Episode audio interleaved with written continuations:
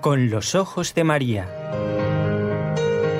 El mundo, la actualidad, las preguntas más profundas sobre Dios y la vida humana en todas sus facetas necesitan ser mirados con los ojos serenos de la Virgen, la Madre de todos los hombres. Con los ojos de María, un programa de NSE Producciones para Radio Católica Mundial conducido por Nelly Álvarez. Saludamos y agradecemos a nuestros compañeros de la parte técnica. En Birmingham, en Alabama, Estados Unidos, está Jorge Grania en los controles de Radio Católica Mundial. Y aquí, desde la ciudad de Barcelona, en España, donde trabaja el equipo NSE Nuestra Señora del Encuentro con Dios, está Raúl García en el control técnico.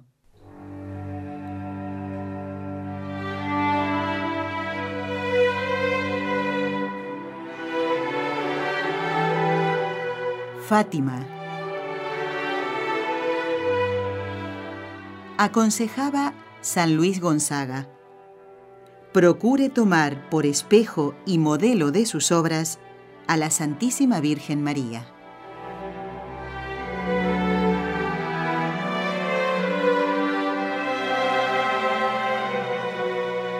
Bueno amigos, tal como lo anunciamos en el último programa, Queremos dar la bienvenida y estamos muy felices de poder tenerla en el programa a alguien que conoce con detalle las virtudes, la santidad de Santa Jacinta y San Francisco Marto y también de su prima, quien fuera después Sor Lucía. Estamos hablando de Sor Ángela Coelho, Sor Ángela de Fátima, ¿verdad? Muy buenas tardes, hermana.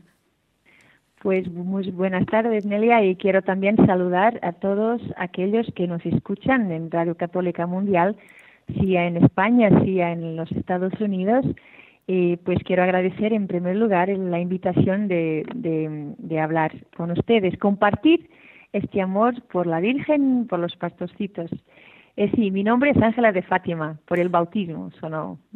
Así que el Señor desde el inicio me ha llamado a esta vocación, así lo creo. Muy bien, y además va muy bien eh, para una religiosa, ¿verdad? Ser de Fátima, ser de la Virgen. Sí, sí. Es, es una, una forma muy especial de servir al Señor, a servir el reino de Dios a través del corazón inmaculado de María. Sor Ángela, ¿nos puede recordar a qué congregación pertenece usted y cómo le fue encargado el trabajo mm, de dar a conocer justamente eh, para como modelos para la Iglesia la santidad, en este caso primero, ¿no? de Jacinta y de Francisco que ya han sido declarados santos, y luego ya más adelante hablaremos un poquito de Sor Lucía. Eh, y si no podemos terminar hoy, pues en otro programa lo haremos. Pero eh, primero lo de su congregación. Bueno, yo soy miembro de una congregación religiosa portuguesa de derecho diocesano que se llama Alianza de Santa María. Es una congregación dedicada precisamente a vivir y difundir en el mundo el mensaje de Fátima. De una forma un poco más genérica, colaboramos en la evangelización a través del corazón inmaculado de María pues yo pertenezco a esta congregación desde 1995 y mi trabajo apostólico era pues difundir el mensaje de Fátima, las diversas dimensiones de espiritualidad que podemos encontrar en el mensaje. En el 2009 ya trabajaba mucho, llevaba ya muchos años de conferencias bueno, de aprofundar también las temáticas. Mm, el nuestro, el, el vicepostulador de la causa era padre Luis Cóndor, ese estaba, bueno, ya anciano y enfermando, y el obispo de Fátima, pues, ¿a dónde pertenece esta causa? La causa de, los pastorcitos de la, de la diócesis de Leiría Fátima, así el autor de la causa, el obispo, ha, ha decidido, bueno, tenía que nombrar un otro, y como mi comunidad trabajaba este tema, yo también, bueno, él ha invitado a aceptar esta misión de, ser vicepostuladora de la causa de Francisco y Jacinta. Así que este trabajo hace parte del nuestro carisma. nuestro carisma es propiamente difundir el mensaje de Fátima, así que me encuentro con esta misión ahora dada para la Iglesia a cumplir aquello que el Señor pide de nosotras. Claro, muy bien. Pues vamos entonces a meternos de lleno en ese trabajo de, años, eh, hermana Ángela, y vamos a conocerlo en detalle. En primer lugar, ¿en qué sentido podemos decir que la causa de beatificación y canonización de Jacinta y de Francisco Marto es única? ¿Por qué? Bueno, eh, de hecho es única porque es la primera vez que niños o preadolescentes no mártires llegan a la congregación de la causa de los santos. Esto es ya una novedad, que son los más jóvenes, digamos, santos de la historia de la Iglesia.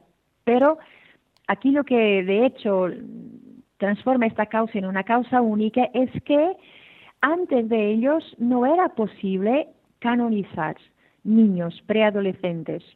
O sea, eh, existía esta disciplina en la congregación de la causa de los santos que apenas podrían ser introducidas causas de adolescentes o más grande que adolescentes y si fueran adolescentes que, se, que fuesen mártires. Mm. Por ejemplo, la más joven era María Goretti, una santa italiana con 12 años, pero mártir.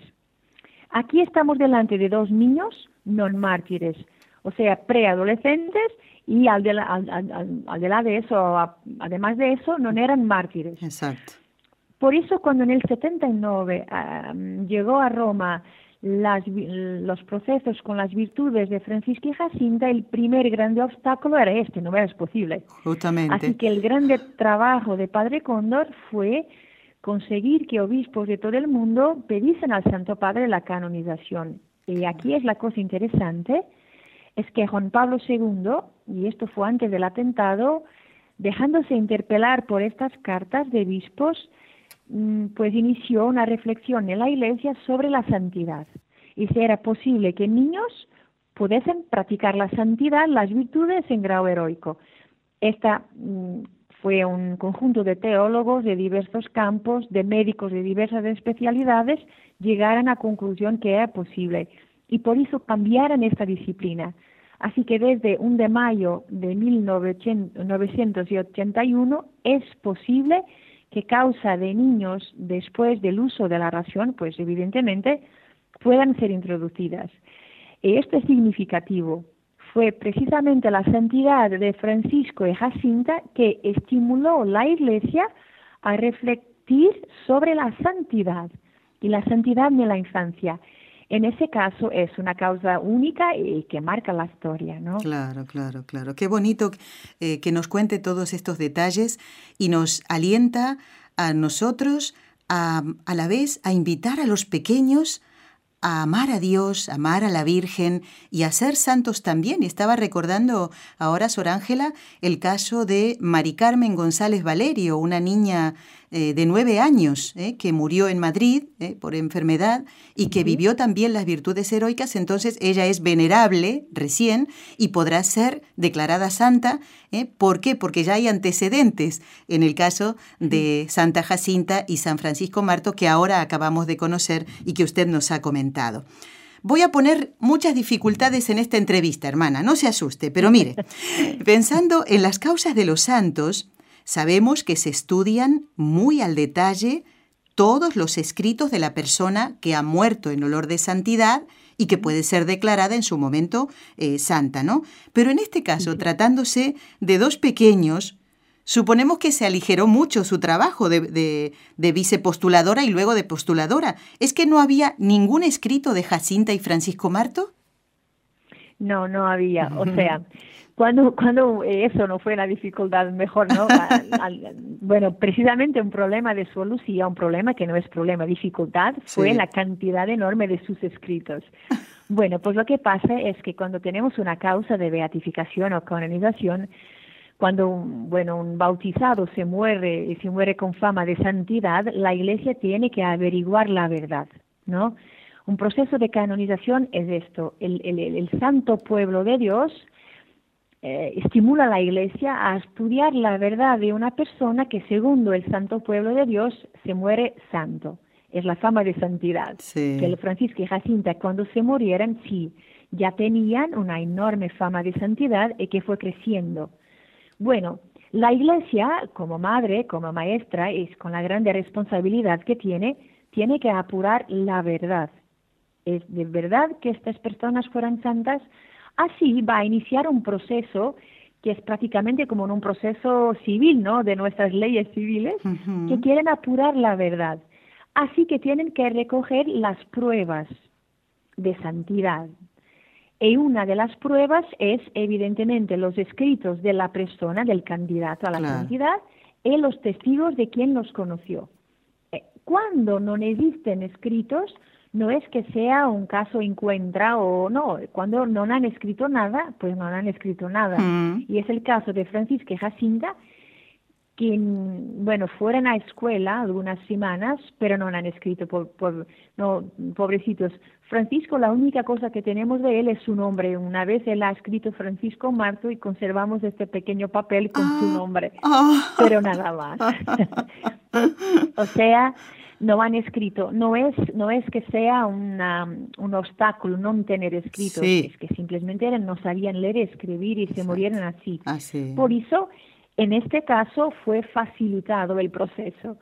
Contamos, sí, con muchos testigos, muchas personas, los padres, familiares, hermanos, gente que pues vivió con ellos y que testimoniaron en los años 50 y 60 las virtudes, el modo de vivir de Francisca y Jacinta. Y entonces, en ese caso, eh, la causa, Sor Ángela, se basaría en el testimonio de esos testigos que tuvieron que declarar acerca de sus virtudes. Sí. O mm. sea, el proceso diocesano de Francisco y Jacinta prácticamente se mm, basó, em, basó en, los testigos están muchos documentos históricos ¿no? que prueban la existencia, certificados de bautismo, de muerte, todo eso, pero que mm, lo único que tenemos que nos permite el acceso a las virtudes de Francisco y Jacinta son las los testimonios de las personas que los conocieron. Por supuesto, uno de los más importantes fue de hermana Lucía, ¿no? Pero también de sus papás. Y, mm, y, en los testimonios de aquellos que lo conocieran está, mm, bueno, muy fuerte eh, las virtudes de Francisco y Jacinta. Claro, muy bien. Sor Ángela, la dejamos descansar un momentito, hacemos una pausa muy pequeñita y seguimos charlando con usted de la santidad de estos pequeños que vieron a la Virgen. Ya volvemos.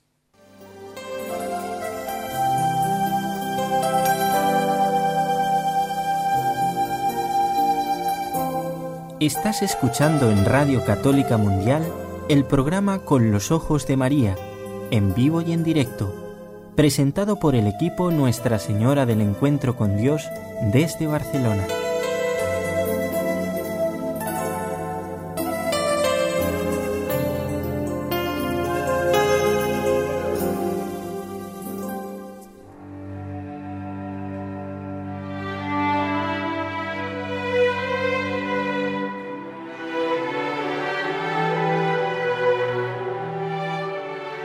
Seguimos en el programa correspondiente al miércoles 25 de octubre, en pleno mes del Rosario, y nos encanta tener por primera vez en el programa a Sor Ángela de Fátima Coelho, que ha sido vicepostuladora y postuladora de la causa de beatificación y canonización de Santa Jacinta y San Francisco Marto, y también lo es actualmente vicepostuladora de Sor Lucía, la otra pastorcita que es la que eh, qué cosa, ¿no? Eh, se tuvo que quedar un poquito más en la tierra, Sor Ángela, un poquito más, unos cuantos años. Bueno, seguimos charlando entonces con Sor Ángela acerca de esta causa y conociendo detalles muy interesantes que nos está trayendo ella al programa. Y la vamos a felicitar porque habla un perfecto español. ¿eh? La, eh, Sor Ángela es portuguesa. ¿Dónde aprendió a hablar también el español, Sor Ángela?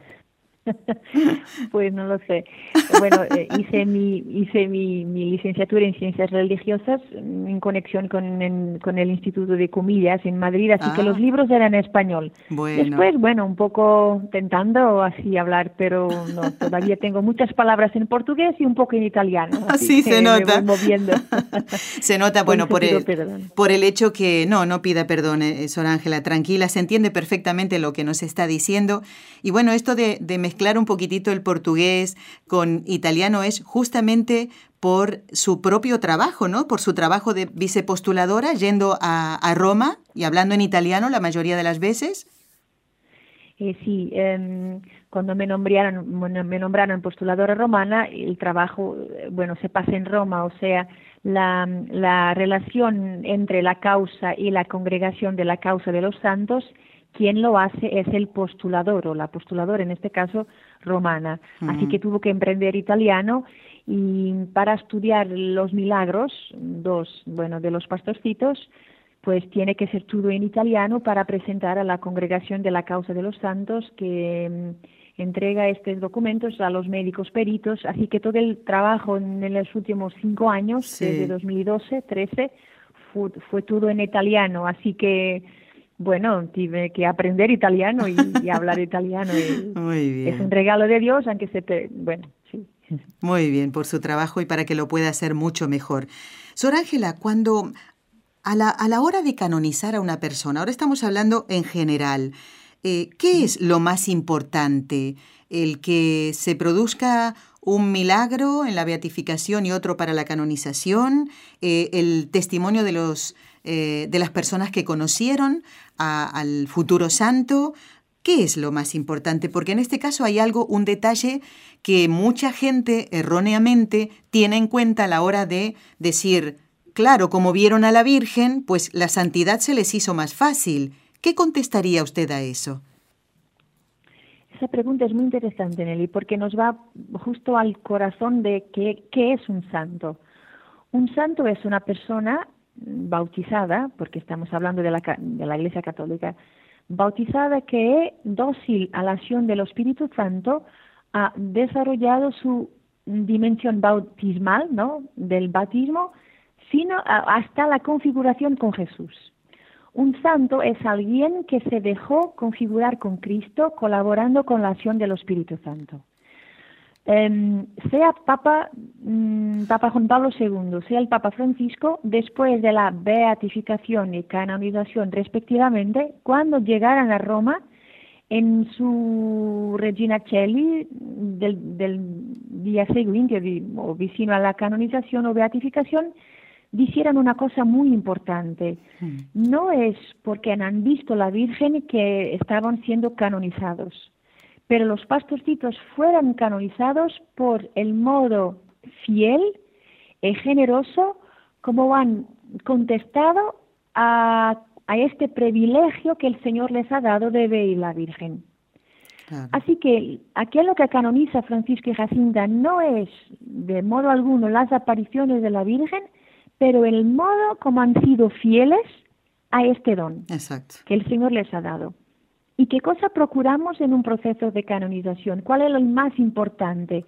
Eh, precisamente mirando a sus escritos, en un caso general, o a los testimonios de aquellos que hablan, de qué modo esta persona se tornó una memoria viva de Cristo. Este es el fundamental pues cada uno de nosotros tiene este mismo don de ser bautizado. Eh, lo, que, lo que nos he pedido por el cielo, por la Iglesia, es que nos tornemos memoria viva de Cristo desarrollando nuestra, nuestra gracia bautismal. Así que lo más importante, por lo menos en mi opinión, ni tampoco es el milagro. El milagro es una cosa, obviamente, que lo pedimos al Señor para que el Señor nos confirme la decisión de la Iglesia que cuando decreta el, el, decreto de la heroicidad de las virtudes, o sea, cuando un servo de Dios tiene el título de venerable, hasta este momento el proceso fue humano. Es la Iglesia que de algún modo dice, esta persona practicó las virtudes, es un grado heroico, o sea, se tornó una memoria viva de Cristo. Hasta este punto es la acción de la Iglesia. Un milagro es la iglesia que con humildad pide al Señor Jesús, pues que confirme aquello que la iglesia está pidiendo. Y esto es un milagro que para mí obviamente es importante, es el señal que la iglesia utiliza para declarar con verdad que determinada persona está en el cielo, pero digamos, es importante para el proceso canónico. Aquello que nos, gente del pueblo de Dios, del santo pueblo de Dios, más digamos, usufruimos de estos santos es, mm, en verdad, mirarlos y tener la certeza que imitándolos podemos nosotros también llegar a la santidad. O sea, es de esa dimensión de la imitación que a mí me toca mucho. Los milagros, por un otro, un otro lado, tocan a la intercesión. O sea, cuando la iglesia me dice que esta persona está en el cielo, yo lo creo y por tanto me confío, confío en mi vida en la su oración, intercesión de esta gente junto a Dios. Claro, claro. Como ya veremos más adelante, ¿eh? hablando de los milagros concretamente. Eh, en su trabajo como vicepostuladora, eh, y luego como postuladora en el caso, luego hablaremos de Sor Lucía, pero refiriéndonos a Santa Jacinta y San Francisco, y volviendo al tema de los testigos, eh, Sor Ángela, eh, ¿usted tuvo la oportunidad de entrevistar a alguno de ellos o ya ese trabajo eh, le había sido concedido al padre Cóndor en su momento? Sí, Padre Cóndor ya había hecho todo ese trabajo de interrogar a los testigos, ¿no? Em, bueno, yo cuando llegué ya encontré el trabajo pues muy adelantado, ¿no? Conocí, bueno, eh, pero pude tener acceso a los documentos originales, que es algo que los postuladores pueden leer, y, y, conocí una persona que es sobrina directa de los pastorcitos, pero que no los ha conocido porque se han muerto muy, muy jóvenes, claro. casi 100 años atrás. Todavía, em, bueno, con tengo acceso mm, siempre que quiero a estos documentos que son el esencial, digamos, el esencial de la del proceso. Sí. muy bien. Bueno, vamos ahora. Eh, Sor Ángela, ¿usted me puede confirmar un detalle que yo no recuerdo cómo llegó a, nuestros, a nuestra mesa de trabajo? Es usted médico, ¿verdad? Sí, verdad. Bueno, bueno. Eh, también puede haber facilitado el trabajo cuando hablamos de milagros, porque no es tan fácil, ¿verdad? Eh, eh, reconocer ese milagro para que sea tenido en cuenta en la congregación para las causas de los santos. No es simplemente que me dolía eh, la cabeza y de pronto eh, se me fue el dolor. O sea, no es, tiene que ser algo, eh, es algo como mm, más complicado como enfermedad, no es simplemente que me duele la cabeza, pedí a los pastorcitos y ya no me duele más. Entonces, ahora vamos a hablar un poquito de lo que es propiamente el, los, el o los milagros. Durante la vida de los pastorcitos, de Jacinta y de Francisco, ¿Hubo algún milagro, como sabemos que ha ocurrido con otros santos? Pero estando vivos ellos, ¿se sabe algo de esto, hermana Ángela? Sí, eh, sí se sabe, eh, sí han habido muchos, algunos milagros. Eh, la hermana, o se llaman gracias. sí, gracias. O favores, claro. Sí, favores, gracias, sí. La hermana Lucía, mm, de facto en sus memorias, las memorias de la hermana Lucía, ya recoge eh, algunos ejemplos de gracias alcanzadas por la intercesión de los pastorcitos durante su vida.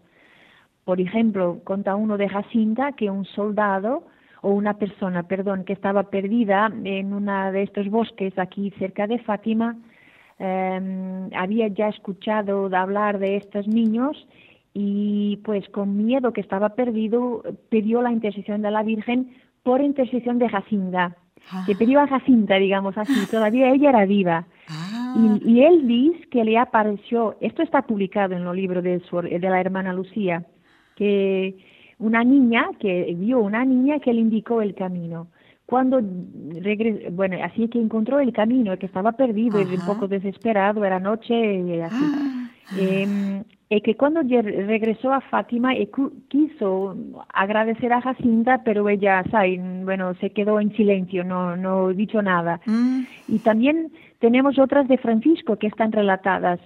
Mm, y también algunas personas que han eh, dado su testimonio para el proceso de aprobación de las apariciones, así que no era directamente el proceso de los pastorcitos, pero el proceso de aprobación de las apariciones, que fueran aprobadas en 1930, algunas personas eh, nos cuentan cómo han recibido gracias por los pastorcitos.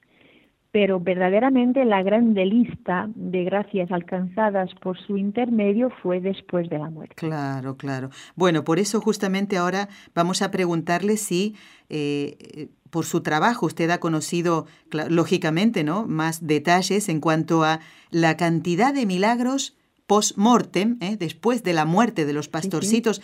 han sido muchos, ha sido fácil seleccionar eh, uno que después a usted nos va a comentar, el de la beatificación primero. Eh, ha sido fácil, es fácil para un vicepostulador o postulador eh, o, se necesitan unos requisitos que ese milagro, supuesto milagro, por intercesión de la persona que va a ser santa, va a ser declarada santa, ha sido eh, ha cumplido todos esos requisitos. ¿Y cuáles son esos requisitos? No es tan fácil, ¿verdad, hermana Ángela? Sí, esa cuestión es la más difícil para nosotros, créanme, Nelly.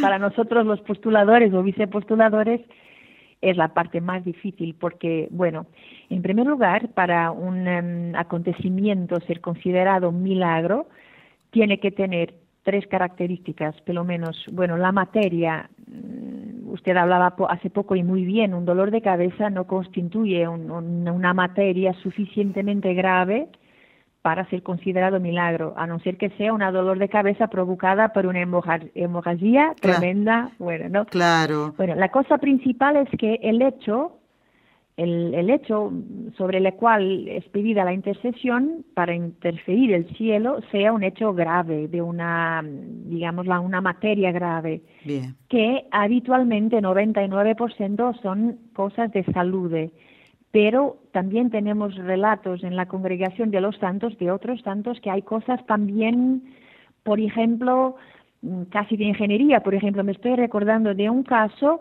que fue un grupo de gente mm, que estaba dentro de una iglesia de una persecución, no podían salir.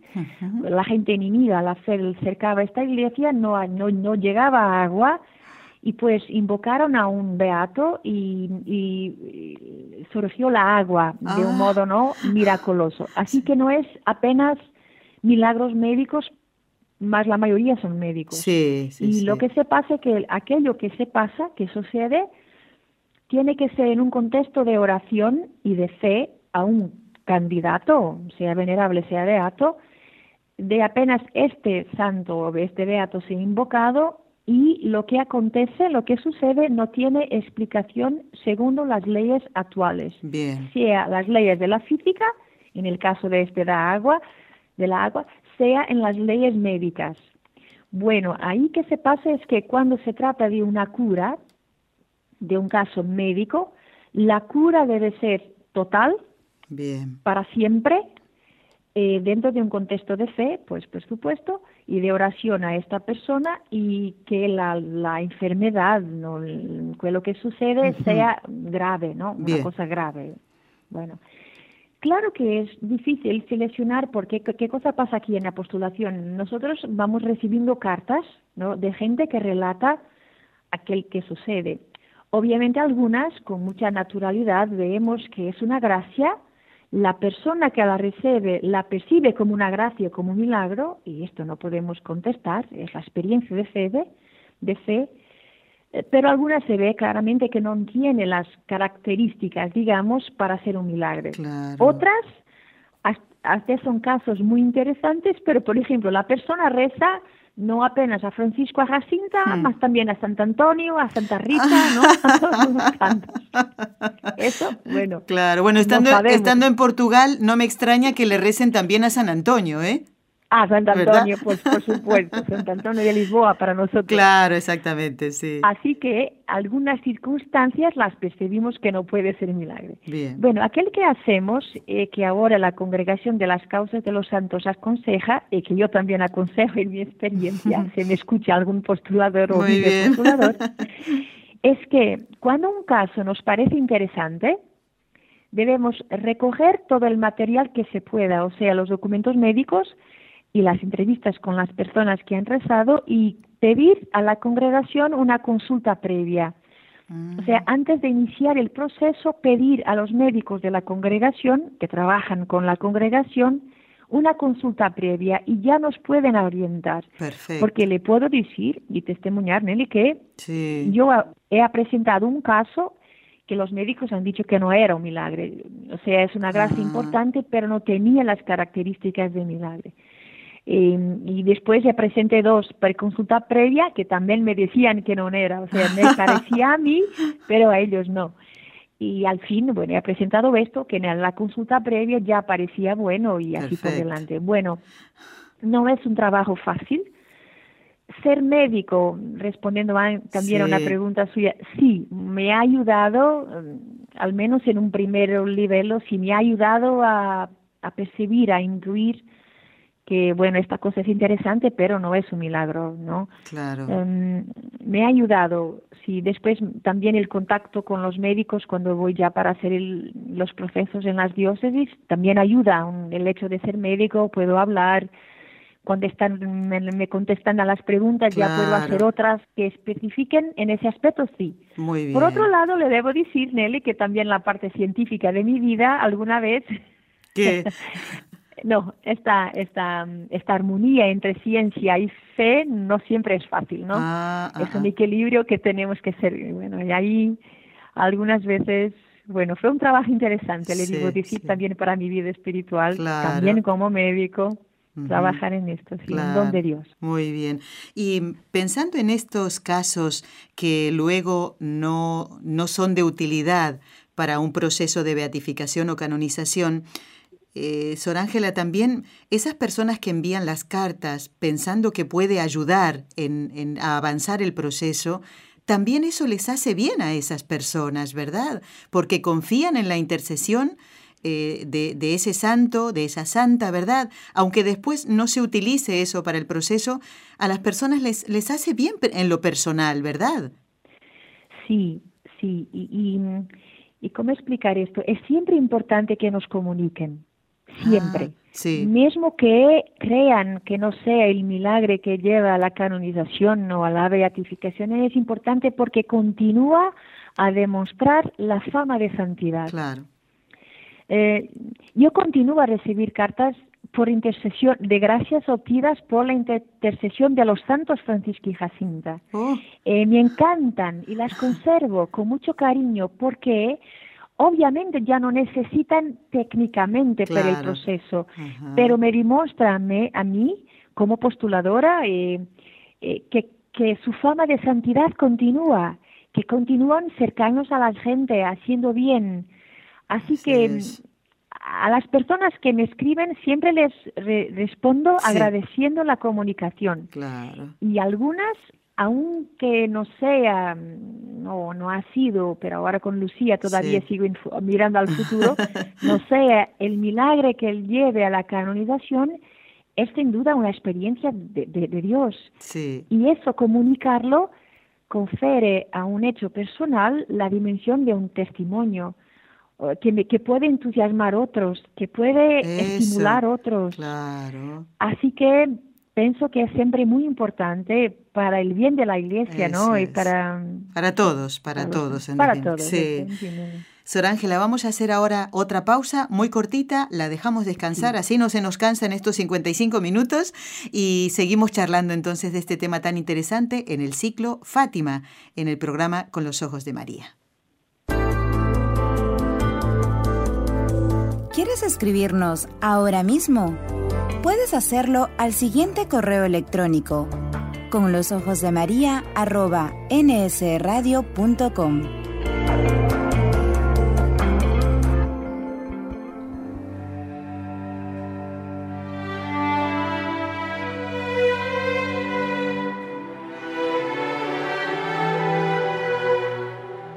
Por si alguien sintoniza en este momento el programa con los ojos de María, les tengo que decir qué pena se han perdido los primeros 30 minutos porque el programa de hoy está muy interesante como todos, pero eh, hoy nos alegra muchísimo tener a Sor Ángela de Fátima Coelho de la Congregación Alianza de Santa María que eh, trabajó en la causa de beatificación y canonización de Santa Jacinta y San Francisco Marto y ahora lo hace en el de Sor Lucía, donde es vicepostuladora. Pero todavía no quiero entrar a hablar de Sor Lucía porque tenemos un poquito de tiempo y quería ahora que nos explicara eh, brevemente el milagro que se tuvo en cuenta para la canonización de los pastorcitos. Eh, además, porque sabemos que desde Brasil nos están escuchando, Sor Ángela, y, y, bueno, hacen también lo que pueden a la hora de escribirnos los correos, pero se entiende perfectamente, ¿eh? los, eh, nos entendemos muy bien. Explíquenos entonces ese milagro que podríamos decir que concluyó o hizo que concluyera esta causa el 13 de mayo de este año, justamente pues em, aquel que yo puedo contar, lo puedo contar porque los papás ya lo contaran, está en público, porque yo como postuladora me debo eh, guardar el silencio de, de, tanta cosa. Muy bien. Parte de nuestro trabajo, el secreto, pero creo que puedo hacer con mucha sencillez porque los papás es público. Muy bien. Así que tengo el permiso de los padres para hablar sobre todo porque el niño es un menor. Y Ah. cuando es un menor, los postuladores tienen que tener un cuidado todavía mayor para proteger mm, bueno la, la, la vida personal. Sí, sí, sí. En este caso los papás son muy generosos, viven la situación también como, como una, digamos, con un toque, un enfoque de, de testimonio, dar testimonio de la bondad de Dios a través de Francisca y Jacinta. Pues el caso se pasó en el 2013, en marzo de 2013, en el 4 de marzo, cuando este niño con su hermanita, tenía cinco años, eh, pues estaban jugando en, un, en, una, en su apartamento que más o menos seis, siete metros del, del suelo, ¿no? De del suelo, calle, sí, sí, sí. Del suelo. Estaba jugando cuando se cayó, se lanzó por la ventana, obviamente sin querer, eh, fue un accidente. Se cayó y tuvo un traumatismo craneano perdió muchísimo sangre, incluso perdió un poco de tejido cerebral, de tejido cerebral, sí, de la sí. fronte, frontotemporal izquierdo. Los papás pues la cogieron, fue un gran desespero, tuvo, fue, fue allí acompañado por un médico del local, pero dada la gravedad lo transportaron al hospital más cerquita, aunque era todavía muy pobre. Ah. Estamos hablando de una área pobre, gente buena, pero con algunas dificultades económicas claro. del sur de Brasil, Paraná. Uh -huh. Bueno, cuando ya en el camino el niño tuvo dos parágenes cardíacas, el corazón se paró, bueno, lo reconstruyó, en fin, fue operado. Los médicos con quien hablamos le dijeron a los papás la gravedad de la situación y que muy probablemente no, bueno, el niño se moriría. Se morí, claro. Los padres inician a, re, a rezar, uh, y esto es curioso, a la Virgen de Fátima, ah. en un primer momento y a Jesús. Porque la devoción a la Virgen de Fátima es muy fuerte en esta tierra. Pedirán ah. también oraciones a un Carmelo de Campo Morán, que es un Carmelo de esta ciudad. Sí. Eh, la hermana que recibió la llamada uh, era el grande silencio y pensó, bueno, el niño se va a morir, a morir, rezamos por la familia. Y no comunicó a la comunidad para rezar. Sí, esto es interesante. Bueno, el niño peoraba cada día, todavía sobrevivió a la cirugía, sí. pero peoraba, peoraba hasta el día 7. Bueno, del 4 a 7 estaba prácticamente bueno, a morir. Sí. Y los papás de nuevo insisten y llaman al Carmelo, de nuevo. En este tiempo apenas rezaban a la Virgen de Fátima. Y a, el abuelo ha iniciado a rezar a los pastorcitos, pero él decía no con tanta, no, no todavía con tanto, rezaba a la Virgen. Sí, sí, sí.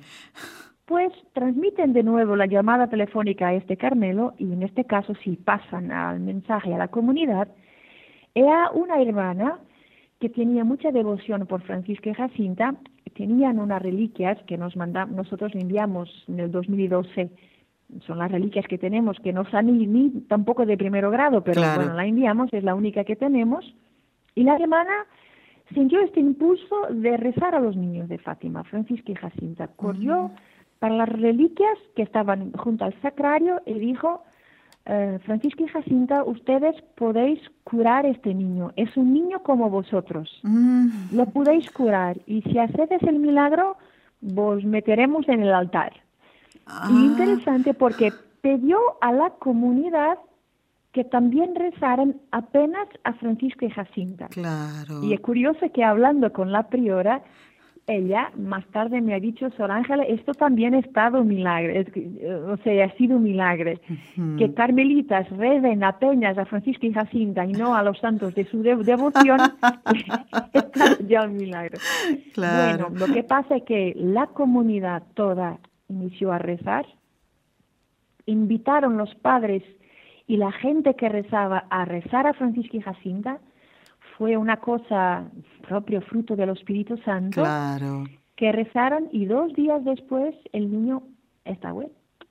Bueno, se curó totalmente y no tiene secuelas. Nada, nada, Que podría haber sobrevivido, pero con secuelas, ¿verdad? También podría haber pasado eso. después, yo en agosto fui a Brasil para hacer una, una primera recoja de elementos. Presenté el caso a la congregación que me han dicho debemos esperar todavía algún tiempo para ver si, se llegan los síntomas, las secuelas. Claro. Bueno, pasaron cuatro años y como no, no había otras, otras, no había nada, el niño todavía está bien, normal. Em, la congregación, bueno, aprobó, iniciamos el proceso y lo aprobaron. Así que tenemos una gravedad, inclusive con pérdida de tejido cerebral, y que el contexto fue pues total, duradero, permanente, la cura en un contexto de oración apenas a Francisco Jacinto. Claro, o sea, ya, ya, perfecto eso, claro. Y con una circunstancia tan grave como esta, ¿eh? Tan, pero tan grave, ¿eh? Bueno. Sería fatal. Exactamente. Bueno, y todo esto, podemos decir que ya en cuanto a, al proceso de beatificación y canonización de Santa Jacinta y San Francisco Marto, ¿su trabajo ha terminado? ¿Ha concluido, Sor Ángela? Técnicamente sí. está todo terminado y concluido, pero bueno, mm, y yo creo, y es lo que creo como postuladora y como miembro de esta comunidad Alianza de Santa María, que la vida de Francisco y Jacinta es un tesoro para la Iglesia.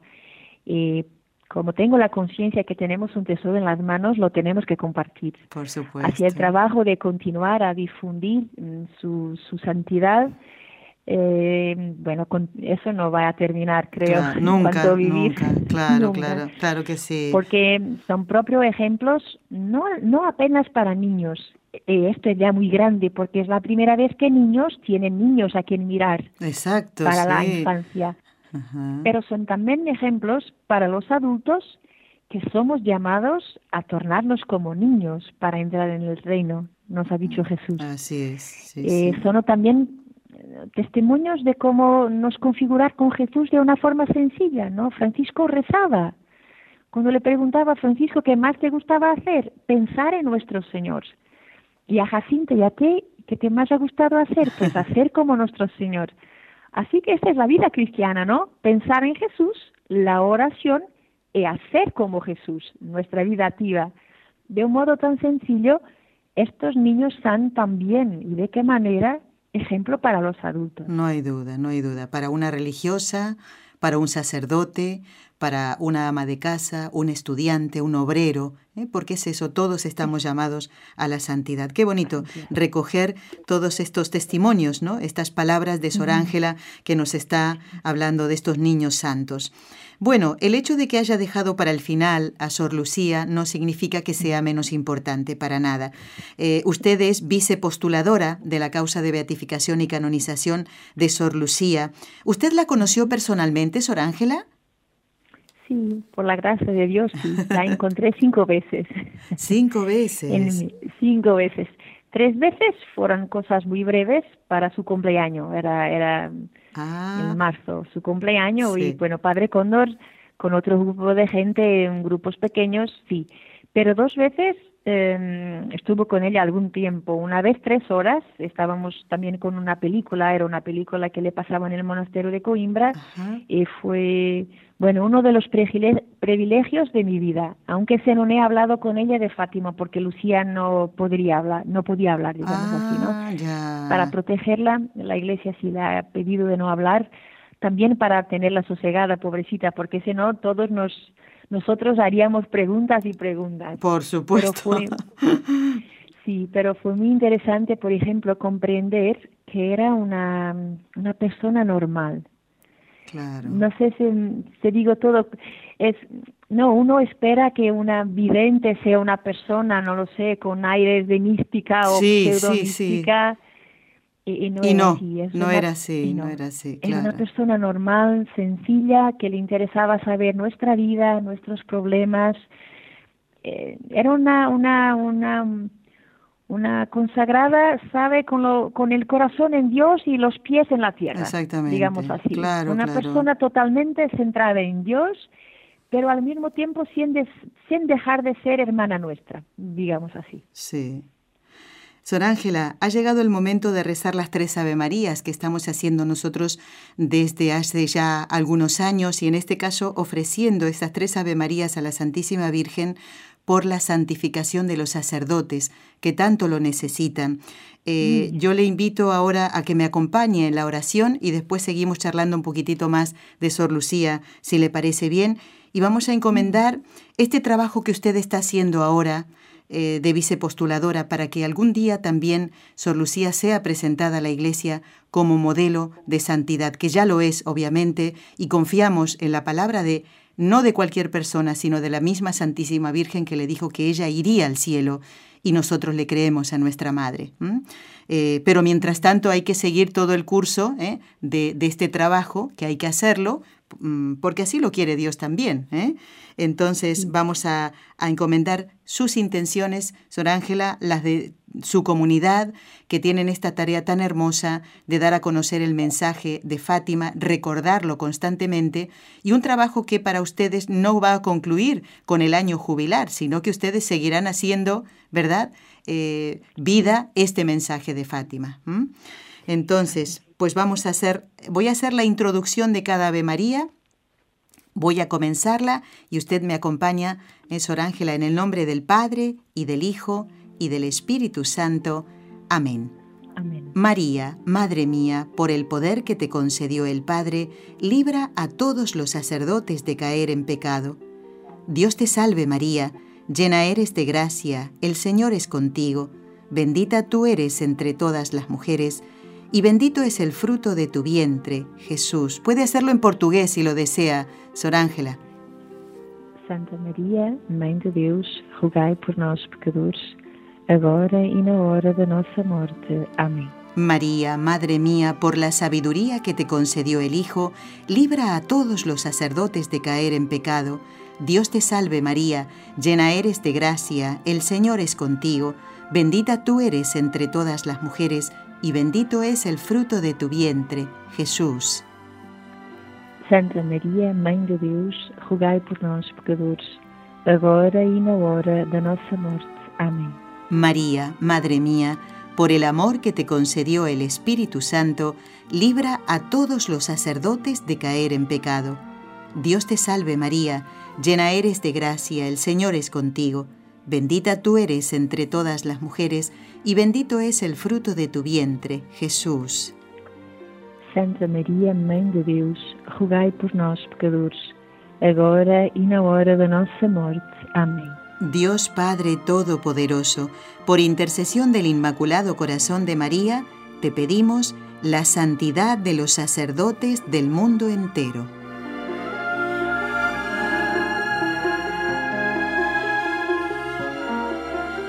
Y también ponemos eh, una intención que nos acercó nuestro compañero Jorge Grania de Radio Católica Mundial, ¿eh? por el eterno descanso de una persona, ¿eh? ya nos dio su nombre. Bueno, seguimos en estos pocos minutos que nos quedan, aprovechando que hoy esté con nosotros Sor Ángela desde Portugal, concretamente desde Fátima. Sor Sí, estoy, sí, estoy justo en Fátima, cerquita al santuario, en la postulación de Francisca y Jacinta. Así estoy muy, muy cerquita de la Virgen y que los tengo a todos ustedes. Eh, los dejaré hoy, hoy mismo en la capelina. Uy, se lo agradecemos de todo corazón, especialmente los oyentes que nos escuchan desde distintos lugares del mundo y lugares que no nos imaginamos. Nos han escrito desde Noruega, desde Japón y por supuesto desde muchos lugares de, América, inclusive de Portugal, recuerdo haber recibido no sé si uno o dos mensajes en este tiempo. Bueno, ya en el final del programa, eh, Sor Ángela, eh, preguntarle, ¿somos conscientes eh, todos los cristianos, los bautizados, de lo que le debemos a Sor Lucía? Esa pregunta es muy interesante. Usted hace verdaderamente preguntas difíciles.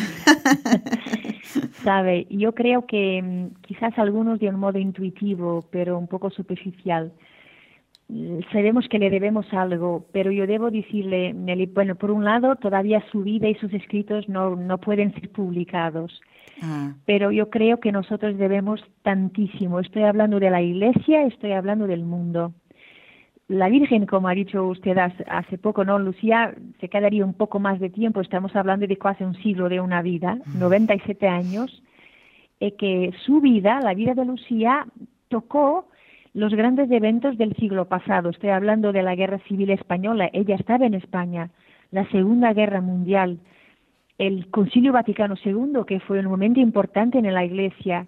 Estoy hablando de la Guerra Fría, de la queda del muro de Berlín. Estoy hablando del atentado a Juan Pablo II. Todo esto, lo, las persecuciones a la Iglesia un poco por toda la parte del mundo, todos estos acontecimientos llegaban a Sor Lucía, sea por carta, que le mandaran a Lucía después de los años 70 más de 70.000 cartas, sé esto porque después de los años 70 los superiores la mandaron conservar las cartas que recibía. Claro. Y las visitas que tenía, que aunque no fueran tantas, pero bueno, fue visitada por casi 50 cardinales, bispos de todo el mundo, ¿qué cosa le transmitían a esta gente? Sus dolores, sus dificultades, sus problemas. Eh, si a los personales de la vida privada, sea de estos de las iglesias locales, de la iglesia mundial y a todo y por todo Lucía rezaba. Así que yo creemos que debemos tanto a la oración, a los sacrificios y a la fidelidad de esta, de esta hermana, que fue fiel al mensaje de Fátima que Dios le había confiado con 10 años, ella fue fiel hasta los 97.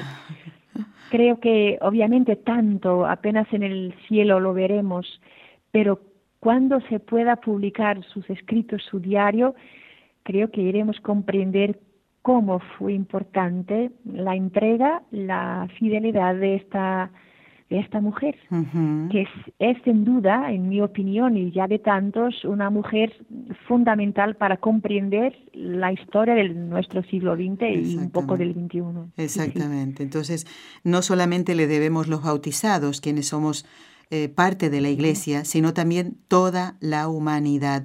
Eh, nos encantaría poder algún día volver a hablar con usted, Sor Ángela, ya concretamente de Sor Lucía, más adelante, ¿eh? tal vez el mes que viene, no sé. Me encantaría que volviera a estar con nosotros. Quiero darle las gracias ya en el final del programa con los ojos de María a Sor Ángela de Fátima Coelho de la Congregación Alianza de Santa María, que fuera vicepostuladora y postuladora de la causa de canonización de Santa Jacinta y San Francisco Marto, a quienes encomendamos el fruto de este programa, y en la actualidad es la vicepostuladora de la causa de beatificación y canonización de Sor Lucía. Sor Ángela, que Dios la bendiga, que Dios bendiga su trabajo y ojalá podamos tenerla nuevamente en el programa, este programa que lleva el nombre de los ojos de María, con los ojos de María, esos ojos que Lucía, Sor Lucía y los pastorcitos contemplaron durante varios encuentros en 1917. Muchísimas gracias. De nada, Nelly, yo agradezco de nuevo. Sí, nos volveremos a encontrar. Dios mediante. Eh, Aseguro que a todos llevaré hoy mismo a la capeliña confiando sus intenciones y sus vidas al corazón inmaculado de María. Se lo, se lo, agradecemos de todo corazón. Muchas gracias. Muchas gracias.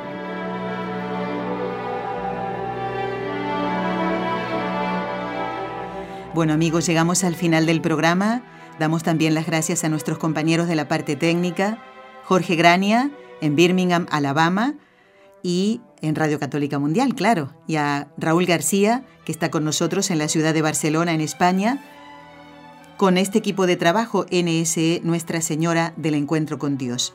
No se pierdan el programa del próximo viernes. Vamos a seguir escuchando las voces de la beatificación de 109 mártires claretianos. No se pierdan el programa. Muchas gracias por acompañarnos y que Dios los bendiga a todos. Has escuchado un programa de NSE Producciones para Radio Católica Mundial.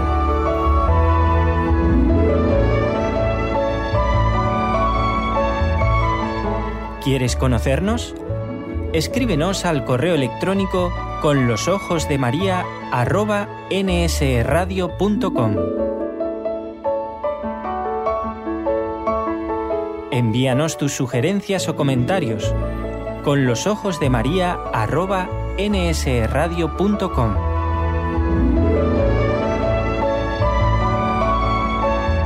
Te esperamos.